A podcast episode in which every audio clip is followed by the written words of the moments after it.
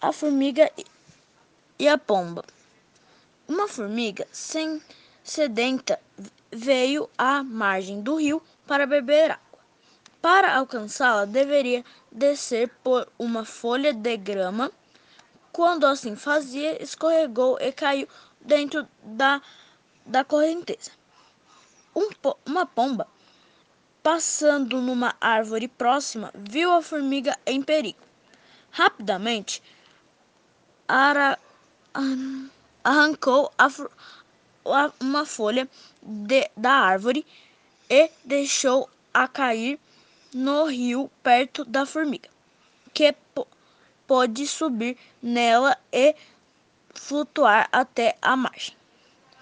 Logo que alcançou a terra, a formiga viu um caçador de pássaros que se escondia, escondia atrás das árvores, de uma árvore com uma rede nas mãos. Vendo que a pomba estava, estava correndo perigo, correu até o caçador, mordeu-lhe o calcanhar. o calcanhar. A dor fez o caçador largar a rede. A pomba fugiu para um ramo mais alto.